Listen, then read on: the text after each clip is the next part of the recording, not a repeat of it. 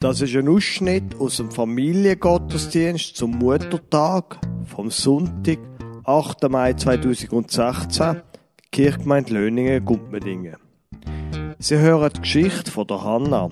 Die steht in 1. Samuel 1. Die Geschichte wird erzählt von der Miriam Brönnimann. Dann hören Sie die Predigt vom Pfarrer Lukas Huber.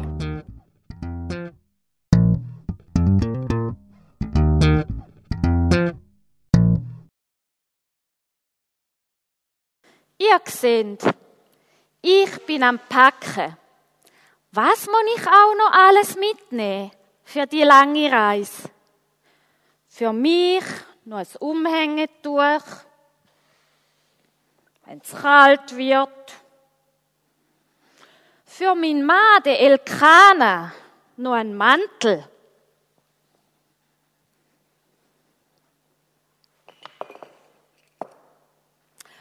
Ach, wie würde ich mich auf die Reise freuen, wenn nicht, oh, wenn nicht die Penina. Ich könnte sie. Wisst ihr, sie ist auch mit meinem Mann verheiratet. Das ist eben in unserem Lande so. Und das finden wir eigentlich ganz gut. Denn wenn eine Mutter stirbt, haben die Kinder immer noch eine zweite Mutter. Aber ich, ich habe kein Kind. Nur die Penina hat Kind. Sie macht sich immer so wichtig wegen dem. Sie nimmt alle Kinder auf die Reise mit und ich, ich muss immer hören, wie die Kleinen und Großen rufen. Mami, Mami, und Penina antwortet so laut, dass ich sicher mehr höre. Ja, meine lieben Kind, was ist? Was haben ihr? Dabei ist es so schön dort, wo wir anreisen. Nach Shiloh, zum Haus von Gott, zur Stiftshütte. Das Haus von Gott ist riesengroß. Und Gottesdienst kann man dort feiern, dass ich es mir nicht schöner denken könnte. Der Priester Eli, unser Pfarrer, kann so wunderbar singen und beten, dass ich manchmal denke, der Priester Eli kann mit Gott reden. Er hört ihn. Aber was geht mir schon wieder alles durch den Kopf? Ich bin doch am Packen. Was muss ich noch für meinen lieben Elkana mitnehmen? Wenigstens er ist lieb zu mir. Wenn ich traurig bin, weil ich kein Kind habe, dann sagt er immer, Hanna, liebe Hanna, bist doch nicht traurig. Ich habe dich lieb auch wenn du kein Kind von mir hast. Dann mach doch nichts. Wir beide haben uns.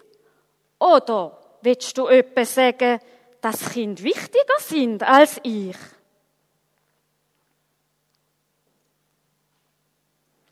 Dann tröstet er mich, nimmt mich in den Arm und dann muss ich ihm Recht geben. Ja, es stimmt. Obwohl wir schon so lang verheiratet sind, haben wir uns immer noch sehr, sehr lieb. Dann versuche ich mich ganz fest zu freuen und nicht mehr an Penina zu denken. Aber wenn wir zum Gottesfest gehen, dann, dann wird's wieder schlimm. Ich weiß noch ganz genau, wie es letztes Jahr war. Das muss ich euch unbedingt erzählen. Schon als ich am Packen war, ist Penina an mir vorbeigelaufen und hat ganz spitz gesagt, ha, so einfach wie die Hanna, will ich's auch einmal haben. Nur für sich und die Elkana zu packen, da ist ja kein Kunststück. Und auf dem langen Weg nach Shiloh hat sie immer wieder nach ihren Kindern gerufen und gefragt. Und die Kinder haben gerufen, Mami, Mami. Sie hat sich immer so wichtig gemacht wegen diesen Kindern. Und ich, ich habe für so viel müssen packen. Für all meine Kinder. Ich habe so viel Gepäck gehabt, ich konnte es fast nicht tragen. Aber die Hanna, die hat ja nur so wenig gehabt zum Tragen. Das ist ja keine Sache, wirklich.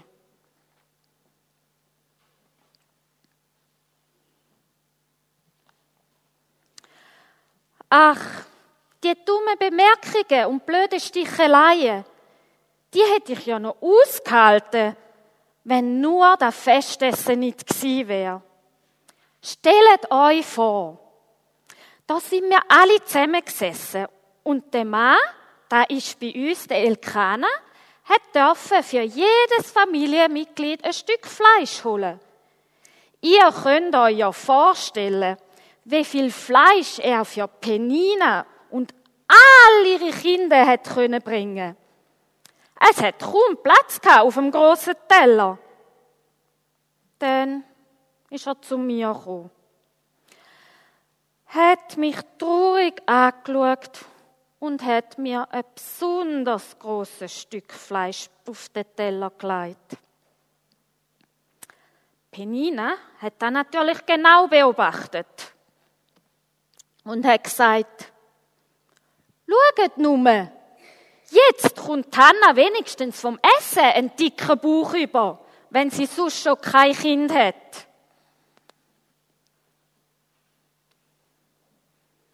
Dann bin ich noch trauriger geworden. Und es ist mir so vorgekommen, als ob mir jemand den Hals zutreiben Und ich überhaupt nichts mehr essen konnte. Und ohne dass ich es wollte, sind mir Tränen abgelaufen. Und ich musste brüllen. Am liebsten wäre ich dann so schnell wie möglich weggelaufen. Weg vom Tisch, weg vom Fest, heim zurück. Aber da ist ja nicht gegangen. Der Elkana ist mir gegenüber gesessen. Er hat natürlich genau gewusst, warum, dass ich so traurig bin. Er hat mich lieb angeschaut und gesagt, warum bist du so traurig? Warum magst du nichts mehr von dem guten Festessen? Brühl nicht, liebe Hanna. Bitte, brühl nicht. Hanna, denk dran. Ich bin doch viel wichtiger als zehn Söhne. Und jetzt komm, versuch dich auch zu freuen und mit uns zu feiern. Mir zu lieb, Hanna. Ich habe mich geschämt, dass ich im Elkana das Festessen verdorben habe. Wenn ich nur wüsste, wie ich es machen könnte dass die Traurigkeit nicht einfach über mich kommt. Es ist einfach schrecklich gewesen. So viel Mal habe ich Gott schon gebeten, mir ein Kind zu schenken. So viel Mal. Ob er meine Gebete überhaupt gehört hat. Warum wohl kommt nur Penina Kind über und ich nicht? Nicht eins einziges. Aber wenn wir da mal nach Shiloh gehen, werde ich Gott ganz fest um ein Kind beten. Ich werde beim Gottesfest zu Gott beten und ich werde Gott von meinem großen Wunsch erzählen. Ja, das werde ich machen. Ich muss euch unbedingt erzählen, was passiert ist. Das werdet ihr nie verraten. Am Anfang ist alles wie immer. Dreis, die vielen Menschen, in Shiloh die Stiftshütte, das Gottesfest und dann das, wo ich mich immer am meisten davon gefürchtet habe, ein Festessen. Ich habe schon zwei Stunden vorher Bauchweh gehabt. Wo wir alle am Tisch gesessen sind, ist es auch wie immer. Sobald alle am Essen sind, bin ich davon geschlichen. Ich bin zurück zu der Stiftshütte. Auf dem Stuhl vor dem Eingang ist nur der Eli, der alte Priester, gesessen. Aber das hat mich überhaupt nicht gestört. Ich wollte einfach allein sein. Ich wollte allein sein mit Gott. Ich wollte mit ihm, ich wollte alles ihm sagen, was mich beschäftigt. Dann habe ich bettet. Bitte, guter Gott, bitte, lass mir zu. Du siehst, wie traurig und verzweifelt ich bin. Schenk mir doch ein Kind. Bitte, los auf meine Bitte und vergiss mich nicht. Ich weiß nicht mehr, wie lang, dass ich da gesessen bin und beten habe. Aber ich bin einfach froh gewesen, dass ich Gott alles einmal sagen konnte. Plötzlich ist der Priester Eli auf mich zugekommen und hat gesagt, Frau, was machst denn du da? Bist denn du betrunken? Hast du am Fest zu viel Wein gehabt, oder was? Was redest denn du so wild durcheinander? Ich glaub, du solltest zuerst einmal heimgehen und deinen Rausch ausschlafen und dann kannst du nachher wieder kommen. So kommt man ganz sicher nicht in die Stiftshütte. Ich habe gesagt, oh, Eli, nein, so ist es nicht. Ich bin nicht betrunken, ich habe nicht zu viel getrunken am Fest. Nein, ich habe nur einfach allein sein mit Gott. Und ich bin so verzweifelt. Ich habe ihm alles sagen, alles, was mich beschäftigt, alles, was in mir innen ist. Ja, wenn das so ist, dann ist das anders. Der Eli hat mich freundlich angeschaut und gesagt, denn gang jetzt in Friede. Gott wird den Wunsch erfüllen, Hanna. Glaub mir's. Er hat dies Gebet erhört. Ich habe mich bedankt und bin langsam zurückgegangen. Etwas ist anders geworden. Es war, wie wenn mich jemand tröstet hat. Und ich bin ganz ruhig geworden, wo ich zu den anderen zurückgekommen bin. Ich konnte sogar essen und mich mit ihnen freuen. Der Elkana hat mich ganz erstaunt angeschaut. Aber ich wollte ihm nicht verraten, was ich erlebt habe. Glücklich haben wir uns am nächsten Morgen auf den Heimweg gemacht. Und jetzt, jetzt stellt euch vor, was ich erlebt habe. Seit einigen Wochen weiß ich, dass ich ein Baby wird bekommen. Ich habe es zuerst gar nicht glauben, aber jetzt, es bewegt sich. Das Baby bewegt sich in meinem Bauch. Ich merke es, ich spüre es. Es ist wahr. Ich komme wirklich ein Kind über. Ist das nicht wunderbar? Drum muss ich alles vorbereiten. Finkli, Hösli, Windle, das Pulloverli. Oh, ich freue mich, ich freue mich so.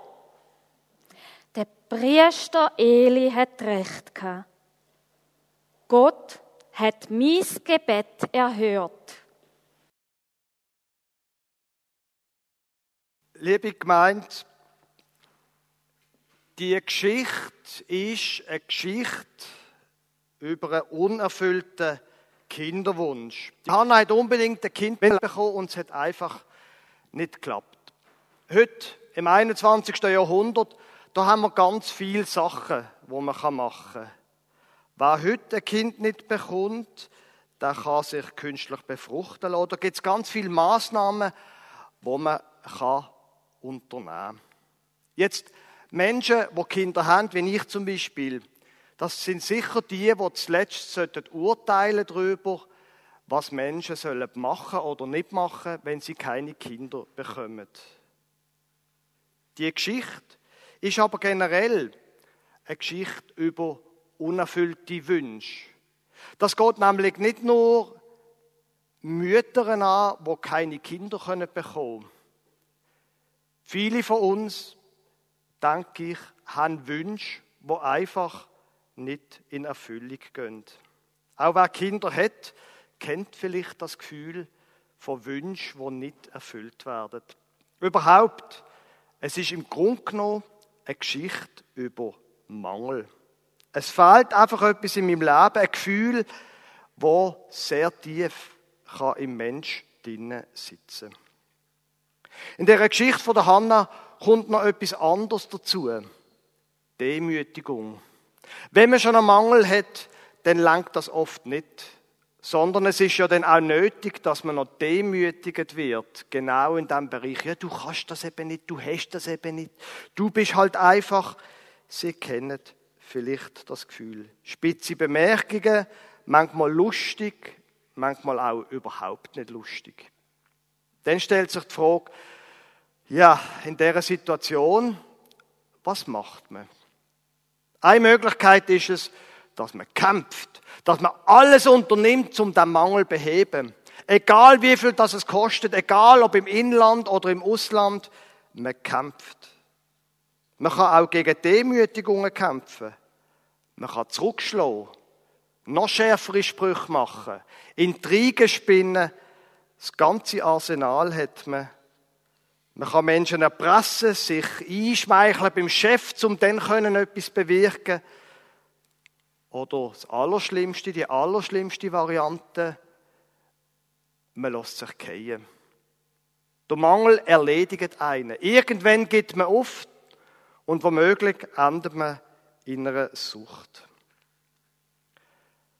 Die Hanna, in der Geschichte, wo wir gerade gehört haben, die Hanna macht etwas anderes. Sie kämpft nicht. Sie gibt sich auch nicht auf. Sie klagt. Sie geht zu Gott, Gott klagen. Sie klagt Gott ihr Unglück. Und bezeichnenderweise geht sie nicht im Gottesdienst in Tempel, sondern nachher. Wenn sie ganz allein ist, wenn sie niemand sieht, außer vielleicht der Eli, der da draußen sitzt, wo sie ganz allein Gott ihr Schicksal kann klagen. Sie lässt alles raus, was sie schmerzt. Und sie hat sich wirklich gehen lassen. Sonst wäre der Eli nicht auf den Gedanken gekommen, sie zusammenzuschissen. Liebe gemeint, Gott sein Leid zu klagen, ist etwas, wo, glaube ich, in unserer Zeit unterschätzt wird. Rational kann man sagen, was soll das jammern? Was soll das klagen? Wir brauchen jetzt wirklich nicht jemanden, der noch mehr klagt. Was soll das? Und dann Gott, was soll das schon? Und so weiter. Ich sage Ihnen, was Klagen bringt. Und ich möchte dazu einen Vers vorlesen, quasi, aus dem Giftschrank von der Bibel. Psalm 58. Da schreibt der Psalmist, Am Anfang, sprecht ihr in Wahrheit recht, ihr Mächtigen, richtet ihr in Gerechtigkeit. Nein, mutwillig tut ihr Unrecht im Lande, eure Hände. Also, alles schlimm. Ach und drunter, es ist ungerecht, nicht nur sein Leben ist in Gefahr, sondern auch das Leben von anderen. Und dann, Achtung, wir sind unter uns. Vers 7. Gott, zerbrich ihnen die Zähne im Maul, zerschlage, Herr, das Gebiss der jungen Löwen. Sie werden vergehen wie Wasser, das verrinnt. Zielen sie mit ihren Pfeilen, so werden sie ihnen zerbrechen. Sie gehen dahin, wie Wachs zerfließt, wie eine Fehlgeburt, die die Sonne nicht sieht. Wow, haben Sie den Psalm schon mal gelesen? Zerbrich ihnen zehn im Maul. Was für eine brutale Gewaltfantasie. Steht in der Bibel. Ich sage Ihnen, warum das der Vers da drin steht. Es gibt viele Leute, die die Psalmen, es gibt ein sogenanntes Genre, das heißt Rachepsalmen. Es gibt Menschen, die finden, die, die Psalmen sollte man alle aus der Bibel rausstreichen. Weg, was soll das? So Gewaltfantasie geht es eigentlich noch. Ich sage Ihnen, warum, dass ich finde, ein Glück steht der Vers da drin. Es gibt nämlich manche Fantasien, wenn man sie aussprechen kann und Gott klagen kann, dann muss man es nicht mehr machen. Menschen, die Gewaltfantasien haben, das gibt es einfach. Die können sie irgendwann ausleben. Man kann aber auch das Bedürfnis, sich zu beklagen, und noch wenn es so massiv ist, man kann das vor Gott bringen. Man kann das vor Gott bringen und sagen, Gott, tu du mir rächen. Ich will es nämlich nicht machen. Wir wissen ja ganz genau, was passiert, wenn wir uns selber rächen. Die Pointe ist, man delegiert die Gewaltfantasie an Gott und macht es nicht selber. Das kann einen beruhigen. Hannah geht dazu in den Tempel. Sie betet zu Gott ganz allein. Mir rot an See wäre, wenn Sie das Problem von der unerfüllten Wünsche kennen. Mein Rot wäre, bleiben Sie in Kontakt mit Gott. Sagen Sie ihm, was Sie beschäftigt, was Sie wütig macht, was Sie bedruckt. Und bleiben Sie noch bei ihm und lesen Sie zum Beispiel in dem Buch. Und schauen Sie mal, ob Gott auch zu Ihnen redet. Ein Beispiel von dieser Woche. Meine Frau ist seit einer Woche mit ihren Eltern in der Ferien. Und das bedeutet, dass ich allein da bin, dass ich zuständig bin für das Pfarramt und für den ganzen Haushalt. Und ähm, ich bin nicht so ein cooler Mensch. Ich gerate in so einer Situation auch einmal unter Druck. Schlicht und einfach.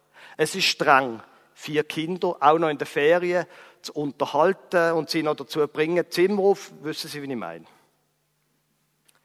Und wenn ich unter Druck bin, dann neige ich dazu, unfreundlich zu sein und genervt anderen gegenüber zu reagieren. Hm. Und dann, dann, darum erzähle ich Ihnen das, lese ich die Woche, wo ich eben dann mir einmal fünf Minuten Zeit genommen habe, um ein bisschen in der Bibel zu lesen, lese ich die Losung vom letzten Donnerstag, wo es heißt, Sprüche 15, Vers 1.